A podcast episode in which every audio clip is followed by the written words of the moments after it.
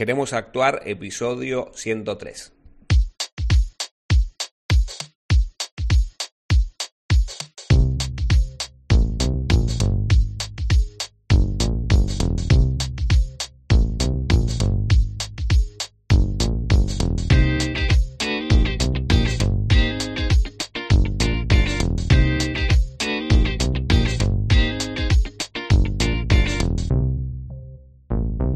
¿Qué tal? Te doy la bienvenida. Queremos actuar este podcast para actores y para actrices, donde desentrañamos todo lo que tiene que ver con el mundo de la actuación, marketing de actores, gestión actoral y varias cosas más que pueden llegar a ser de tu interés, como entrevistas también, como el día de hoy, que tenemos un invitado especial. Antes que nada, recordad, como siempre, queremosactuar.com. Puedes visitar ahí la página web, contactarme por cualquier consulta, como también revisar las mentorías actorales.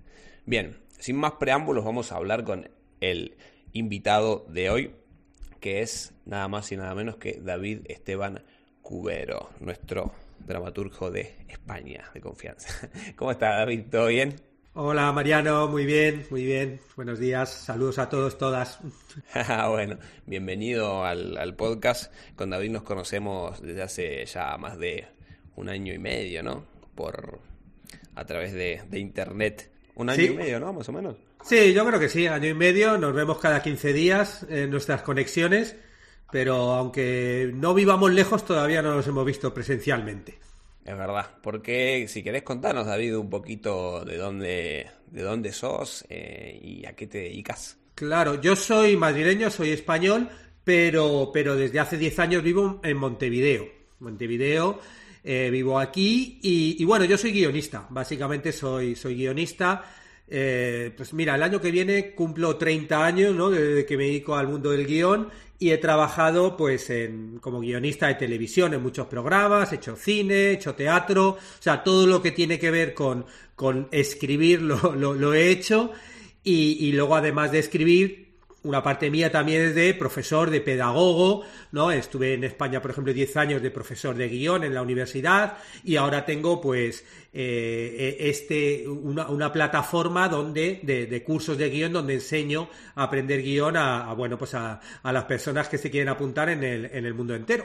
Ah, buenísimo, buenísimo. Esta plataforma, eh, después vamos a pasar el, el, el, link, se lo dejamos en las notas del programa, pero es cursosdeguion.com.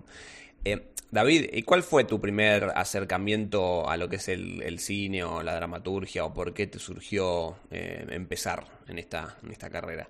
Bueno, yo estudié comunicación audiovisual en, Madrid, ¿no? en la universidad, y, a partir de ahí ya fue cuando, cuando acabé la carrera, cuando empecé ya, pues eso, en el año 94, fíjate, empecé a trabajar en un programa que se llama El Juego de la Oca, que luego de hecho se vio mucho por toda Latinoamérica con, con Emilio Aragón, y ahí empecé ya como ayudante guionista y empecé ya a trabajar como, con, bueno, pues de un programa a otro y, me dediqué ya a este mundo más de, de, la escritura. Y por entonces, de una forma paralela, también hacía cosas del mundo de la actuación. Ah, mira. Sí. Sí, sí, estuve, eh, estuve durante 10 años haciendo improvisación teatral. Hacía match de improvisación. Empecé, pues eso, a mediados de los 90 y estuve durante 10 años eh, como compaginando estos dos mundos que son dos mundos que están como muy, muy, que se tocan mucho, ¿no? Se tocan mucho y sobre todo se toca mucho no solo el mundo de la, de la actuación, sino el mundo de, la improvisación, que es lo que hacía yo, porque claro, cuando tú estás improvisando, ah, cuando haces un espectáculo de improvisación, estás al mismo tiempo siendo el guionista que lo escribe, siendo el actor que lo interpreta y luego también siendo el director que te está decidiendo cómo hacer la puesta en escena, ¿no? Y entonces, claro, a mí era eso un poco lo que más me, me gustaba, ¿no? Yo con el tiempo me di cuenta que, que de la parte de la actuación lo que me gustaba de la improvisación era eso, que estabas creando la historia, ¿no? E, esa parte de los actores de repetir, por ejemplo, en el teatro, ¿no? Que tienes que repetir la historia todos los días y, tienes que encontrarle el placer, el gusto, ¿no? Y, la motivación para repetir siempre lo mismo, eso a mí me interesaba un poco, un poco menos. Claro, sí, sí, sí, es verdad, pasa mucho eso de que cuando estás haciendo una función que decís, bueno, tenemos una temporada de tres meses y después cuando termina la, los tres meses, decís, bueno, tengo ganas de, de empezar con otra cosa. Si bien le vas encontrando eh, diferentes puntos o diferentes eh, motivaciones en, en, el día a día de las funciones, pero llega el momento de, bueno, esta curiosidad que hay, que tenés ganas de hacer otra cosa. Entonces con la impro me imagino que te, te, me, estás queriendo explicar eso.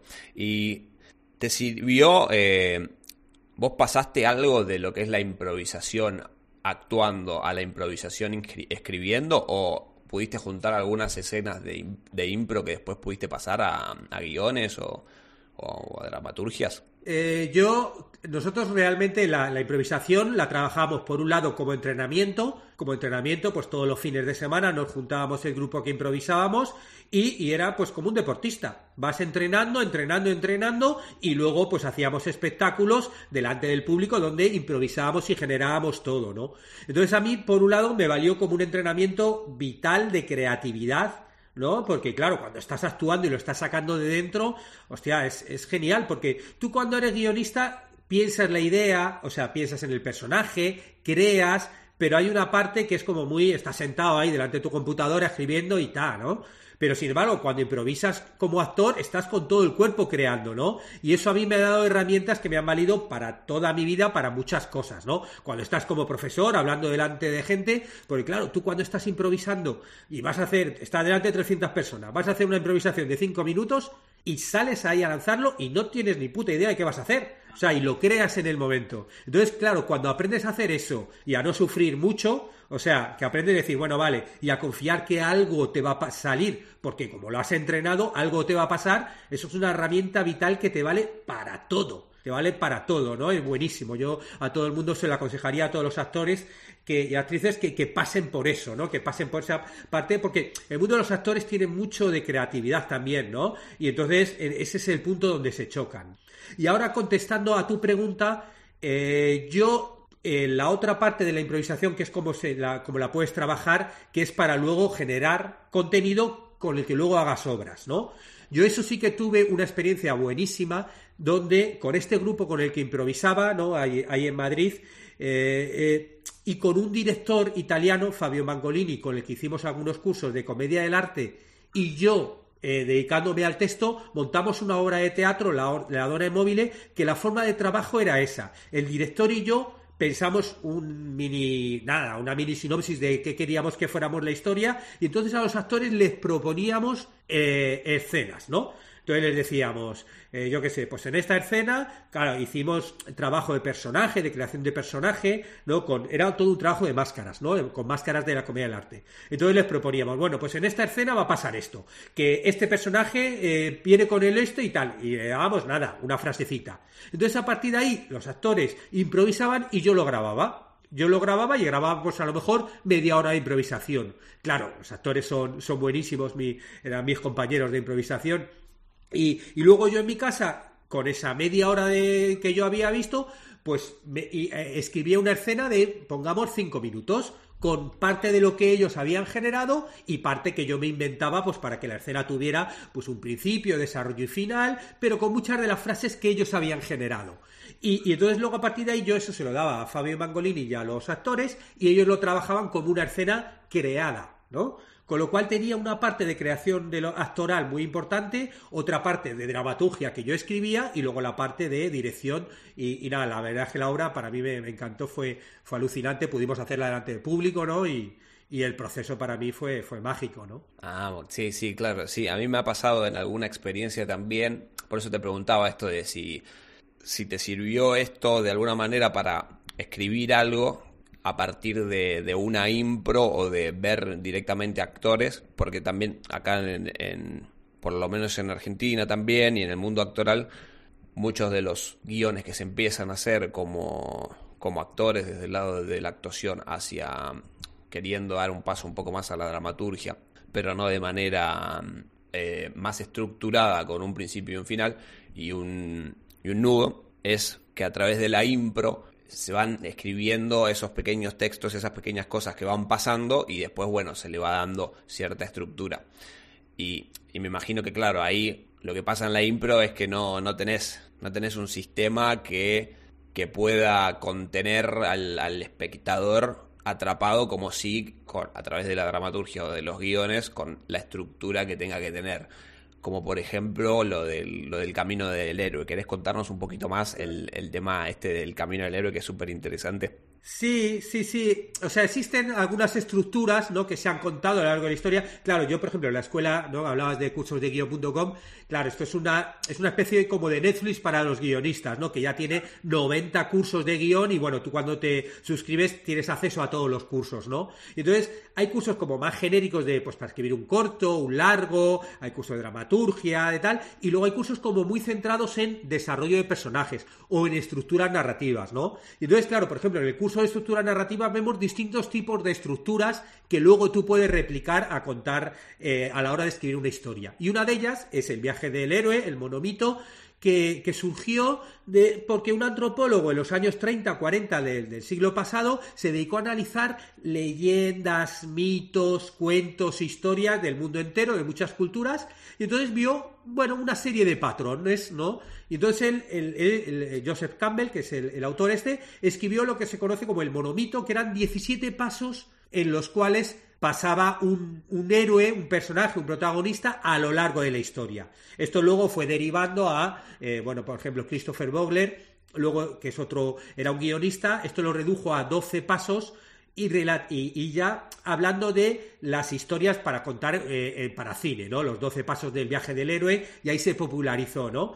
Y entonces, esto es una estructura que, claro, a la hora de trabajarlo no es que tú digas, ah, venga, tengo que pasar los 12 pasos del héroe, ¿no? Yo, de hecho, yo alguna vez, cuando lo he trabajado en alguna historia, primero he medio contado, he, escrito la historia y luego he visto cómo encajaban o no esos pasos del viaje del héroe a partir de ahí. Pero claro, como está sacado a partir de muchísimas leyendas, sí que hay un patrón que, tiene que ver con nuestra forma, los humanos, de contar la historia, ¿no? Donde, bueno, pues los 12 pasos del viaje del héroe, por ejemplo, pues empieza con un mundo ordinario, que es el mundo donde está el protagonista antes de que empiece la historia, luego hay una llamada a la aventura, que es donde de repente pasa algo externo, que es lo que te hace entrar en la acción y es lo que eh, que es lo que hace que como que ya te lances, ¿no? Hay una negación de la llamada, luego entras a un mundo extraordinario. Bueno, hay una serie de pasos. Yo, por ejemplo, si os interesa lo del viaje del héroe, yo tengo un. hice un,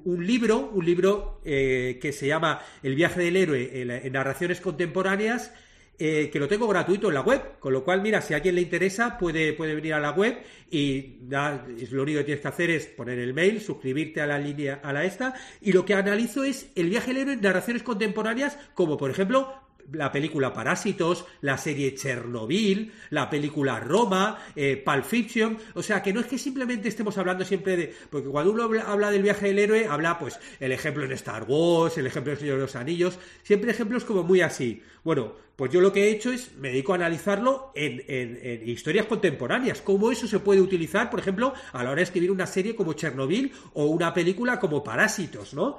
Y, y, nada, simplemente si alguien lo, quiere echar un ojo, pues viene a mi web, cursosdeguion.com, vais a la parte de abajo que, en el footer, donde pone podcast. Bueno, pues en cualquiera de los podcasts que hay, porque bueno, no lo hemos dicho, pero yo tengo un podcast que se llama Guiones y Guionistas, que también lo podéis buscar pues en Spotify, en iTunes, donde queráis que ya lleva 600 emisiones, o sea, así que... 600. Claro, tiene ya 600, ya llevo ya 6 años haciéndolo, dos a la semana, y ahí hablo de, pues, de, eso, de, de, cómo, de, cómo, de cómo escribir guiones y como dramaturgia y todo esto. Bueno, pues el caso es que nada, si vais allí a, cualquiera de los podcasts donde hay, pues te aparecerá un mensaje pues para descargarte el, eh, este del viaje del héroe, con lo cual, bueno, Ahí, ahí lo tenéis de forma gratuita y además ahí os suscribís a newsletter donde dos o tres veces por semana yo cuento consejos para, para escribir guiones, escribir dramaturgia y bueno, es, gratuito, con lo cual nada. Eh, no, luego si no te gusta, pues te das de baja y punto. Sí, yo estoy suscrito, gente. Está muy buena la, newsletter y el ebook también está buenísimo. Qué bien. Así que pueden, pueden descargárselo ahí. Eh, y hablando de, de impros, y este acercamiento entre el, dramaturgo y el actor. Vos a la hora de escribir, porque viste, cada uno tiene su, su técnica y su forma de laburar, ¿no? Eh, cuando vos sos más de los dramaturgos, de los dramaturgos que son más estrictos a la hora de que el actor o actriz sigan su, su guion, o sos un poquito más flexible para eh, también esperar propuestas del actor o dar ese paso para, para esperar propuestas del actor y del director a la hora de, abarcar el guion. Eh, sí, eh, muy interesante tu, tu pregunta. Porque yo eso, por ejemplo, como doy clases, ¿no? No solamente en la escuela, también doy clases de guion en la escuela de cine. Claro, yo a los guionistas, yo me centro más en guion, solo en la, en la escritura, ¿no? Y entonces, eh, yo intento explicarle a los alumnos que hay que dejar un espacio para que actores y directores trabajen y creen, ¿no? Uno cuando empieza a escribir guiones siempre tiene como esa necesidad de ponerlo todo, ¿no? Y lo veo todo para que el actor diga esto así, esto asá, y como que quieres ponerlo todo y entonces eh, te tiendes a sobreescribir. Es decir, a escribir más de lo que hace falta, ¿no? Sobre todo con las acotaciones, ¿no? Y entonces pones, esto lo dice sonriendo, gritando, con cara de tal, con cara de cual. Y entonces yo a los guionistas intento decirle, no, no, no. O sea, hay algunas indicaciones que sí que puedes poner. Pero luego hay otras cosas que hay que dejar a los actores que encuentren la forma de decirlo. Porque eso que tú ves ¿no? Y que sonriendo, pues a lo se puede decir de muchas formas. Y hay que dejar ese espacio para que dirección y actuación encuentren la mejor forma de decirlo, que muchas veces no es la que a ti se te ha ocurrido y quieres ponerla, ¿no? Con lo cual yo sí que intento eh, explicar eso, dejar ese espacio para crear, ¿no? Eh, claro, partiendo siempre de que mis clases son de guion, de escritura, ¿no? Porque luego yo entiendo que ese es un trabajo de puesta en escena, que es, vale, tengo este texto, vamos a verlo, ¿no? Y y, luego hay que tener claro que los actores pueden aportar muchísimo. Yo, por ejemplo, hace dos años escribí una película Explota, explota, un musical de eh, con, la, con, las canciones de Rafael Acarrá, que bueno, yo creo que, por ejemplo, en Argentina se puede ver, en Latinoamérica está en HBO, en, en España estuvo en Amazon, y bueno, también se estrenó en cines, y, yo soy uno de los co-guionistas, y claro, ahí pasó, por ejemplo, una cosa que, que yo cuento también en las clases. Una de las actrices, de repente, eh, pensó que es la, coprotagonista, ¿no? Pensó que uno de los personajes eh, quería hacerlo de Murcia, que es uno de, una región de España, ¿no? Una región de sur, y eso no estaba en el guion. Y entonces eso lo que hizo fue, de repente es un acento distinto, y no solo eso, sino que hubo algunas frases que dicen los murcianos que, que, que, bueno, pues que no estaban en el guion. Entonces ella tuvo esa propuesta al director, al director le pareció bien, y entonces algo que no estaba en el guion, pues cobró vida de otra forma y fue un trabajo totalmente de la actriz que fue un trabajo tan bueno que la nominaron a los Goya. O sea, ella estuvo nominada y fue como, de repente, como dentro de la película, es la actriz que destaca más, ¿no? Y fue un trabajo totalmente de, de la actriz que ella pensó en, oye, ¿por qué no le doy este toque? ¿No? Este toque. Ella lo trabajó con una amiga suya que era murciana, trabajó en los acentos, pero eso metió incluso algunas frasecitas que no estaban en el guion al director le pareció bien, lo dirigió todo bien y ya te digo, nominada a los Goya. Y eso, ese espacio, nosotros como, yo, yo también como guionista entiendo que, intento además explicarlo así en mis clases, que nuestro trabajo acaba cuando ya se lo pasas a dirección y ya entra otros profesionales a hacer la película. Y entonces tú tienes que entender que ahí ya, ahí ya deja de ser tu hijo y bueno, es tu hijo, pero es como cuando se va de casa. Ahí ya, pues él va a vivir donde quiera, hacer lo que quiera y tú tienes que entenderlo y quererlo así. ¿no? Y, y, ya está. Entonces, si tú no quieres que te cambien los actores los, las frases o no quieres que un director lo haga de otra forma, pues tendrás que hacerte director para tener el control. Entonces, sí, que hay muchos guionistas que se pasan a directores por eso, porque luego de repente hacen otra cosa y no les gusta. Porque siempre que luego los actores o los directores hacen otra cosa, pues habrá cosas donde de repente eh, lo mejoren y tú lo verás y dirás, hostias, esto es mejor de lo que yo hice. Y otras veces donde de repente no te gustará el resultado. Pero si quieres tener el control, pues tienes que dejar solamente de ser escritor y pasarte también a dirigir para, porque tú ahí ya sí que al actor le vas a decir, no, esta frase dila así, o esta frase tal, o insistir. ¿No? Que sí que es verdad que yo también entiendo que muchas veces los actores, pues de repente se les ocurren frases, mira, vamos a tal, y hay un punto donde, bueno, tú eso tienes que manejarlo, porque de repente esa frase que el, que el actor dice, ay, mira, se me ocurre decirlo así, a lo mejor, pues al guionista se ha tirado horas para escribir esa frase y tiene muchas más cosas, con lo cual al actor no le puedes decir que a todo que sí, o sea, porque hay frases a lo mejor además también que son vitales que se digan así por, por muchas cosas que van. ¿No? Y eso es trabajo de dirección, pues encontrar ese equilibrio entre lo que me aporta el actor y lo que realmente está en el guion y hay que respetar, ¿no? Sí, totalmente, sí, porque a veces eh, por una idea que tenés como actor, eh, después no, no tiene sentido para más adelante mismo en la construcción del personaje, porque quizás dice una frase que no tiene nada que ver con, con, lo que es él y con lo que es ese personaje, y que tiene un arco pensado por el, por el dramaturgo y quizás por una idea o incluso también por una muletilla, viste, que puede llegar a tener el, el actor o actriz. Está bueno escuchar propuestas, pero también eh, filtrar propuestas con las que sean más convenientes. Claro, ¿no? Y, y, también como actor, yo creo que es un buen trabajo el decir, hostias, ¿cómo digo esta frase? ¿No? ¿Cómo hago esta frase para que sea creíble? ¿Cómo le doy vida? Claro, es verdad que hay un momento donde de repente hay una frase donde tú puedes decir, joder, es que está, mira, al director, ¿qué tal si en lugar de decir esta frase digo esta otra que es igual, ¿no? Bueno, vale, si te sale mejor, más natural, no hay ningún problema, dila, ¿no? Yo como director diría, venga, dala, mientras que no cambie el sentido, ¿no? Puede estar bien, pero, pero el primer intento como actor yo creo que tiene que ser como, bueno, voy a intentar decir la frase del guion. Si luego ya ves que hay algo ahí de fricción, bueno, busca alternativas, ¿no? Porque también es verdad que puede ser cómodo para el actor decir, bueno, venga, lo voy a decir todas mis palabras. Y claro, eso pues, pues eso, pues hay veces que puede estar bien y otras veces que no, ¿no? A la hora de, pensar ideas o, buscar ideas, específicamente hablando de ficciones, ¿no? Eh, porque, por ejemplo, a mí me gusta mucho escribir, pero escribo cosas que no son ficcionadas, que no son ficciones. Por ejemplo, para el podcast, para creación de contenido o documentación. No tengo problema en escribir eso. Pero eh, tengo ganas, y muchos actores y actrices también, de escribir algo ficcional, ¿no? Por ejemplo, una obra de teatro, un cortometraje. Pero a mí me pasa que no, no sé qué historia contar. Entonces, vos cuando te, pasan es, cuando te pasa eso, yo sé que es algo de práctica también y estar constantemente haciéndolo, como por ejemplo en la creación de los podcasts, que a mí me salen ideas por estar creando podcasts. Pero, ¿cómo buscas ideas para escribir una historia o dónde buscas esas ideas para buscar para, para, crear ficciones que quieras compartir, obviamente. Eh, sí, bueno, lo primero que tienes que saber, eh, o sea, lo primero que tienes que hacer es para qué buscar la idea.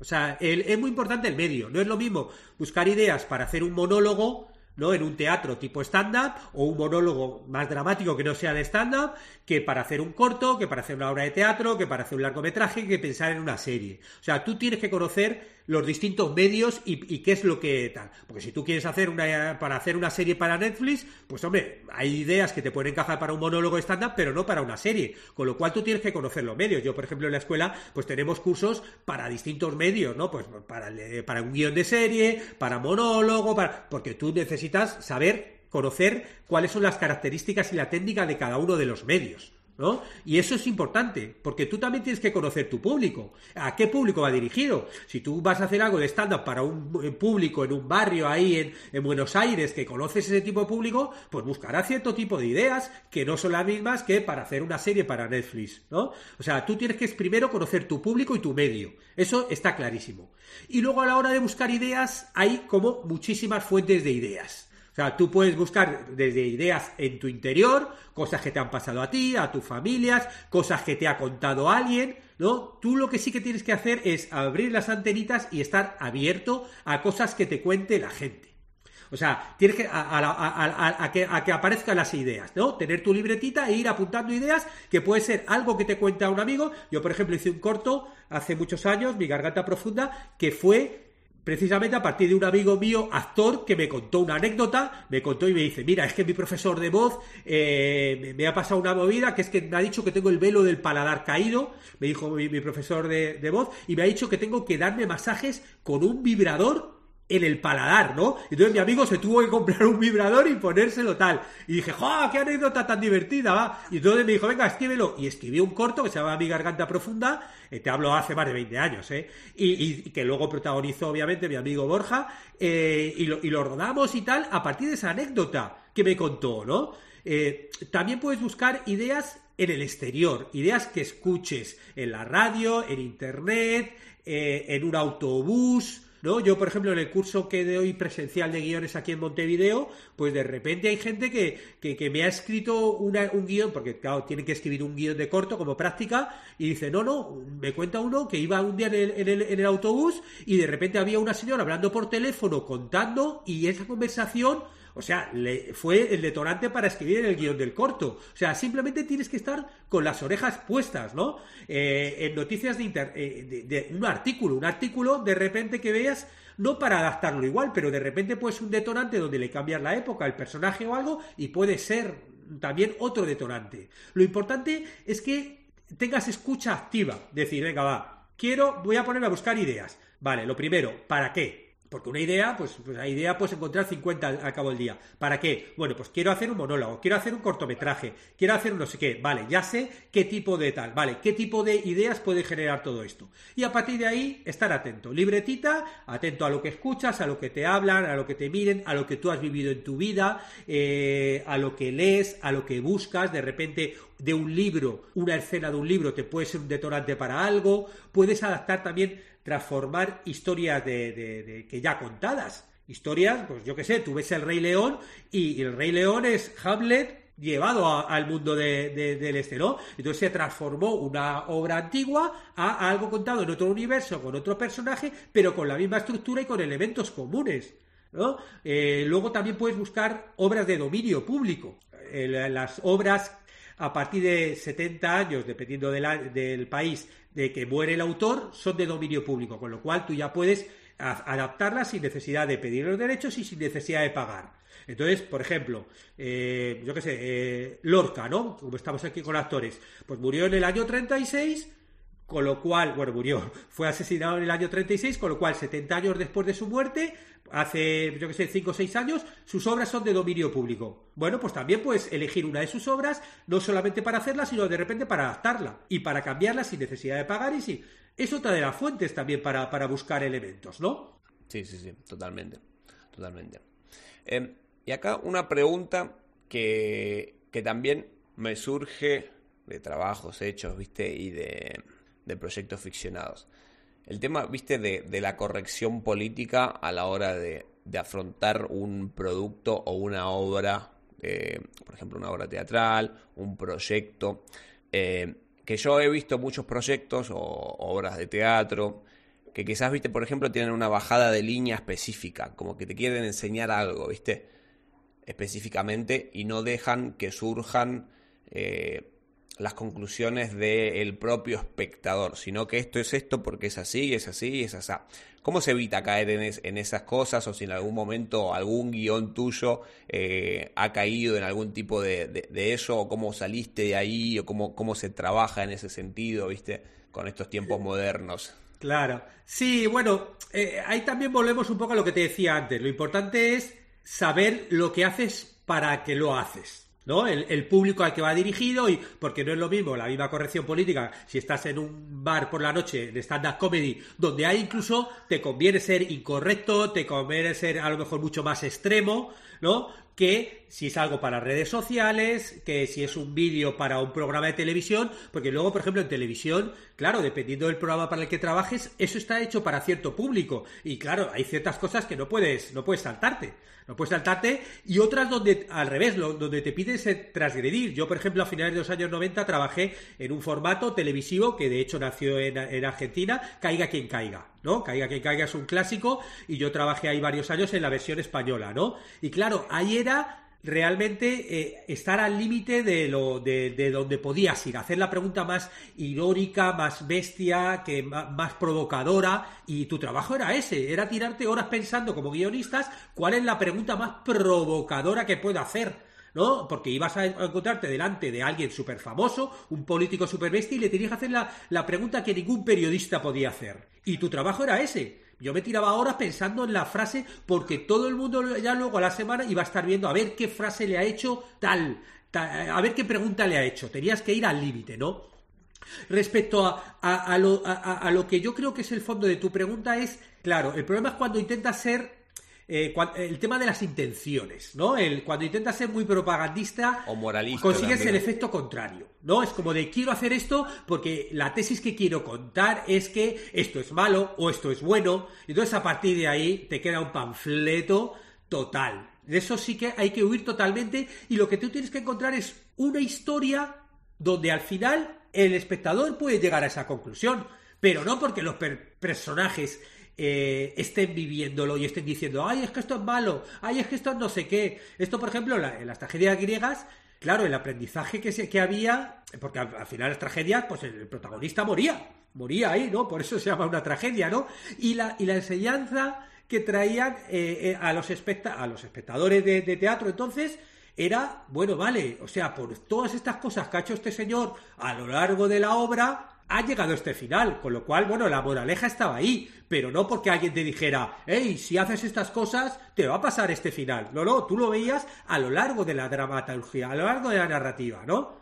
Pero para mí hay que tener mucho, mucho cuidado con, yo, yo, siempre lo he evitado, eh, eso, el, que los personajes estén verbalizando la moraleja de la historia. Yo creo que es un horror. Eso es algo que tú tienes que eh, ese si ese es el tema o si es la premisa, claro, la forma de trabajar esto es a través de la premisa. Porque, eh, bueno, así a nivel rápido. A nivel dramaturgia, tengo un podcast que habla de, la premisa. Eh, es, tú tienes un tema, ¿no? Pues del que quieres hablar una obra. Por ejemplo, quiero hablar de, yo qué sé, la justicia, ¿no? Bueno, pues la justicia, ¿no? O el poder en mi obra. Bueno, pues tú luego vas escribiendo tu argumento y al final, dependiendo del final, tú vas a darle una premisa u otra. Dependiendo de si, eh, yo qué sé, tú lo que quieres contar es que al final el poder siempre gana y que por más que luches y que hagas no sé qué, no sé cuántos, da igual la verdad, lo importante es que el poder va a ganar porque tiene tal. Bueno, pues le das ese final. Tú también le puedes dar otro final donde lo importante es la verdad, ¿no? Y entonces hay veces donde incluso al poder gana, pero es un horror, ¿no? Porque tú ves, por ejemplo, eh, las amistades peligrosas y, joder, aunque al final haya ganado el personaje de Glenn Close, maravillosa película, la ves a ella como se, se, se, se, quita el maquillaje y le dices, vale, ha ganado ella porque el otro ha acabado mal, pero, pero no, no, ella ha perdido, aunque haya ganado, ¿no? O sea, son cosas que ahí está la premisa. Tú ves la serie Chernobyl y sí, el protagonista al final se suicida, ¿no? Que bueno, eso lo vemos al inicio de la serie, pero de repente él consigue cambiar el mundo, consigue que los rusos cambien todas las centrales nucleares a partir de ahí. Con esa, esa, esa pequeña victoria la ha conseguido, ¿no? Consigue que al final la verdad triunfe, ¿no? O sea, a través de la premisa es donde el autor tiene que meter eh, lo que quiere decir, ¿no? No a través de los personajes que digan, no, es que esto es malo, es que esto es bueno. O sea, eso, yo qué sé, lo dejamos para los debates de Twitter y estas cosas, ¿no? Sí. Nada, excelentemente respondido y, muy buena, muy buena explicación. Y para ir cerrando, David, ¿qué consejo le podrías dar a un actor o una actriz que está, por ejemplo, empezando a escribir, está dando como ese paso, porque siempre estamos eh, pasando por diferentes roles, tanto los guionistas también que se mandan a dirigir o también incluso actuar o actores que quieren dirigir o que quieren escribir. En este caso, para actores que están empezando a escribir, ¿no? Que ya tienen su experiencia, quieren empezar a escribir algo, incluso después dirigirlo, puede que sí, puede que no, pero quieren escribir y, por ejemplo, quieren escribir su propio monólogo, ¿no? Entendiendo el medio ya.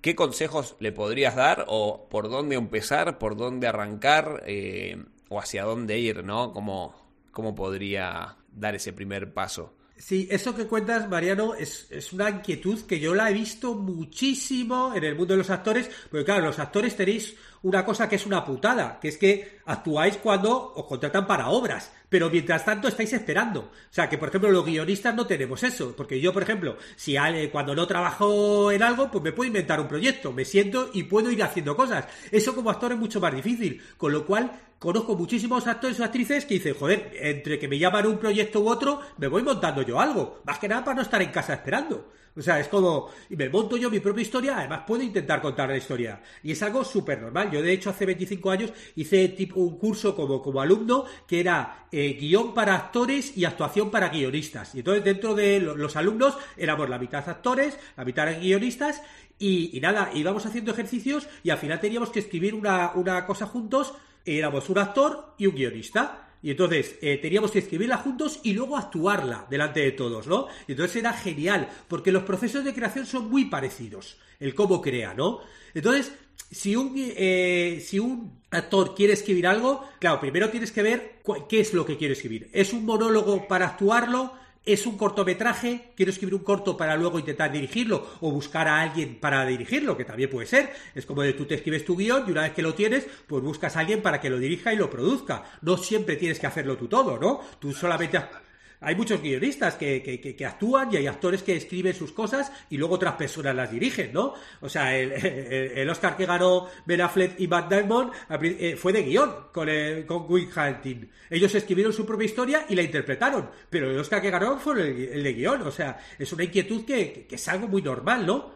Entonces eso, primero elegir el medio y luego a partir de ahí Bueno, vale, si es un monólogo, por ejemplo, dramatúrgico, yo sí que, eh, claro, tienes que buscar el tema de qué quiero hablar, ¿no? De qué quiero hablar y tienes que buscar eh, luego también tu tono, tu voz, eh, cómo voy a hacerlo, ¿no? ¿Cuál es mi tono? Porque claro, también el monólogo, que es? ¿Va a ser un monólogo tú como Mariano o va a ser un personaje? ¿No? Estoy haciendo un personaje, porque tú a lo mejor puedes decir, eh, voy a hacer un monólogo, pero no lo quiero hacer yo de, Mariano. A lo mejor eh, a mí lo que me interesa es, yo qué sé, voy a hacer un monólogo sobre el padre de Messi, por ejemplo, o el abuelo de Messi, ¿no? El abuelo de Messi, donde va a contar toda la vida de Messi. ¿no? Por ejemplo, por poner un tal. Y entonces es, hola, ¿qué tal? Me llamo, no sé cómo se llama el, abuelo, eh, me llamo, yo qué sé, Lionel Junior, bueno, como se llame, ¿no? El señor. Y cuenta la historia de su nieto, cómo empezó, cómo tal, tal, y es un monólogo donde, donde habla de todo eso. Claro, tú también tienes que saber de qué quieres hablar, cuál es el tema, ¿no? Lo que te decía antes del tema y la premisa. Entonces, por ejemplo, los maravillosos cuentos que escribe Casiari, ¿no? Hernán Casiari.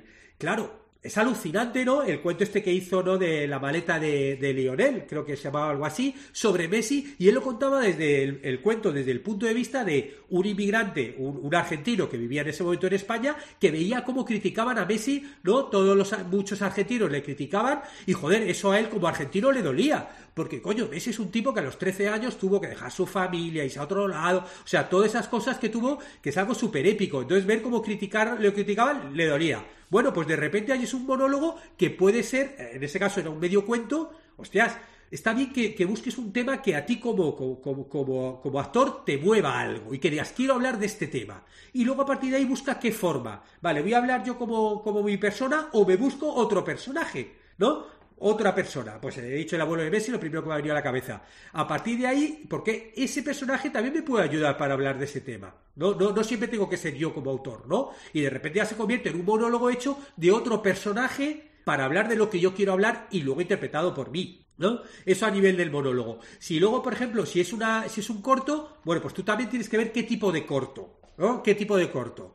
¿Va a va a ser un corto? ¿De qué género va a ser? Eh, qué tipo de historias me mueven. O sea, así que como va a ser algo, también tú tienes que ver para qué lo quieres hacer. Porque a lo mejor lo quieres hacer eh, para venderte tú como actor. Entonces, claro, si tú lo que quieres hacer es vender un monólogo para ti como actor, busca algo donde tú te puedas lucir. Que, no es algo, no es lo mismo que si te quieres vender como guionista, que entonces ahí vas a hacer otro tipo de historia. O sea, búscate un monólogo donde tal, búscate a lo mejor algún personaje que conozcas de la historia, de, de, la literatura, de la dramaturgia, y te puedes hacer grandes monólogos sabidos de repente donde el protagonista es a lo mejor eh, pues Sancho Panza, ¿no? Del Quijote. Y te haces un monólogo donde tú pillas un personaje de la historia y creas ese personaje para contar algo. O sea, hay muchísimas formas donde tú puedes empezar, pero sí que búscate algo que te guste, que te ponga, porque tú vas a estar ahí en tu casita escribiéndolo, eh, donde te puedas lucir y donde disfrutes del proceso de escribirlo, ¿no? Disfruta del proceso de escribirlo y escribe, reescribe, quita, pon, luego muéstraselo a amigos, intenta tú a lo mejor eh, a partir de improvisaciones crear el personaje, ¿no? Ya que eres actor y tienes esa habilidad, esa habilidad. Yo conozco guionistas que también cuando están escribiendo se ponen un poco a hacer, oye, no sé, cambian un poco la voz como para pensar en el distinto personaje que está bien haciendo. Claro, tú ya que tienes esas herramientas para poder improvisar, hazlo, ¿no? Y a lo mejor vístete como el personaje y empieza a trabajar el monólogo a partir de ahí. Eso también puedes hacerlo, ¿no? Sí, sí, sí. Buenísimo, buenísimo. Bueno, ahí tienen actores y actrices como empezar con su pequeña ficción su pequeño monólogo o su cortometraje. Eh, bueno, David, eh, fue muy rica esta charla, estuvo, fue muy enriquecedora, la verdad. Creo que le va a gustar mucho al, público de Queremos Actuar. Eh, como última cosa, déjanos otra vez tu web para, para, poder contactarte, para averiguar un poco quién sos y para descubrir también tus cursos, porque también tenés cursos para, para tanto escribir tu monólogo como, como para varias, varias cosas más, son muchos.